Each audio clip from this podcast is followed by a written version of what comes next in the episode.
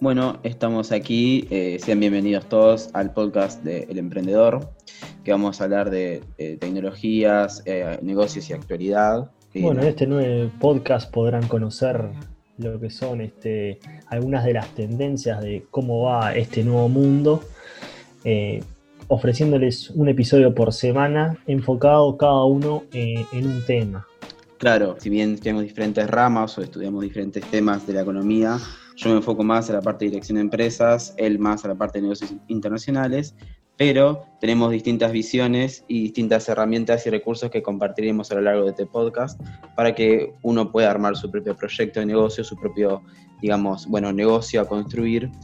Y bueno, con nuestros consejos y bueno, las tendencias que iremos viendo, eh, se podrá eh, más o menos armar o tener una idea general de cómo armar este tipo de negocios. Ahí está, como dijo Leandro, la idea es tener diferentes perfiles y poder analizar diferentes modelos y, bueno, negocios que, vayan surgiendo y que podamos tener de invitados.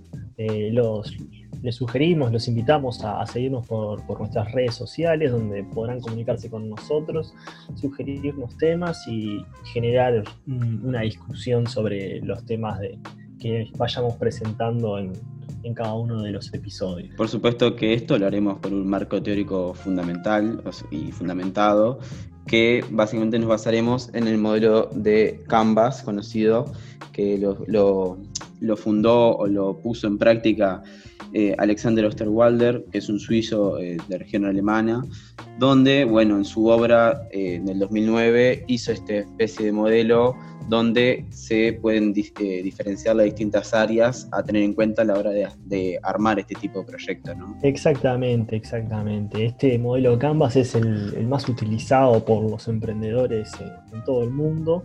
Es, este, un modelo muy, muy moderno que, básicamente cuenta con, con cuatro, digamos, grandes temas la infraestructura, la oferta, clientes y finanzas. Cada uno se puede convertir en, una pregunta clave para, cualquier este emprendedor, ¿no? Claro, las cuatro preguntas claves son el cómo, el qué, el quién y el cuánto.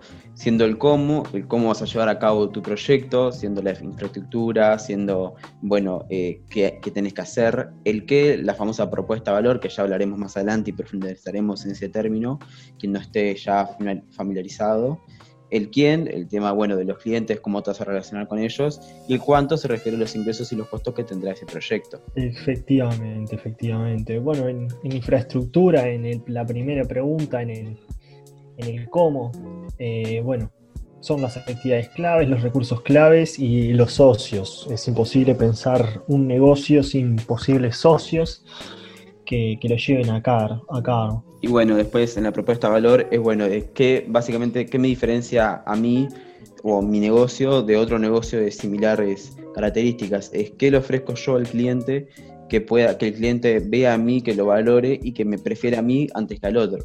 Sí, bueno, ahí a continuación miren los clientes, es a quién le vamos a vender nuestro producto o servicio, ya sea un mercado masivo un mercado algo bien de nicho, eh, pequeño, concentrado, clientes con características similares. Este, vamos a segmentar el, mercado.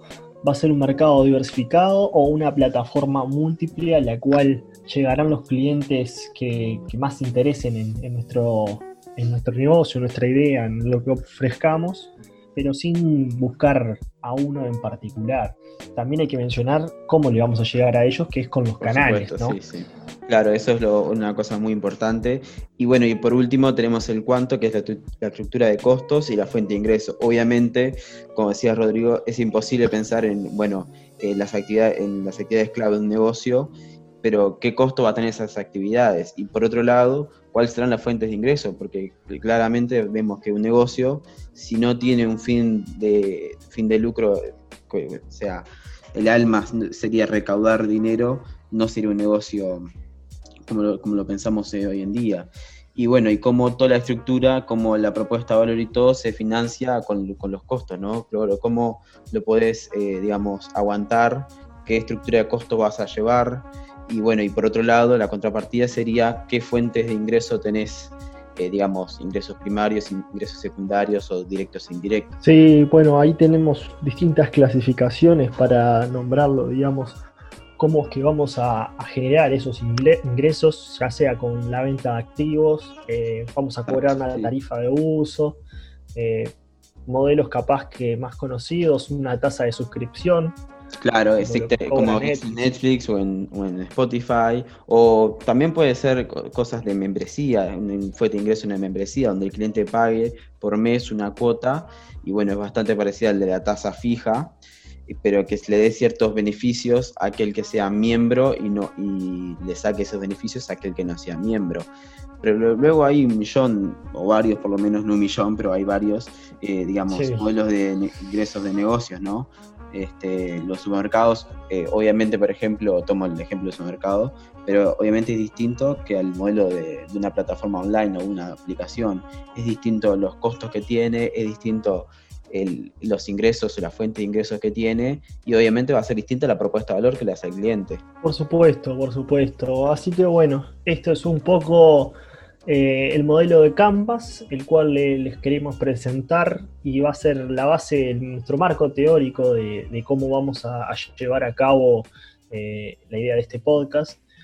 Así que bueno, los invitamos a, realizarnos preguntas, consultas que tengan sobre, sobre el Canvas eh, mediante nuestras redes sociales. Y, bueno, gracias por, por, este, por escucharnos en este primer este episodio, en este prólogo. Claro, exactamente. Y bueno, los esperamos, como dijo Rodrigo, cualquier consulta, cualquier crítica constructiva será bienvenida, cualquier debate eh, también será bienvenido, porque está bueno esta interacción y justamente es lo que buscamos.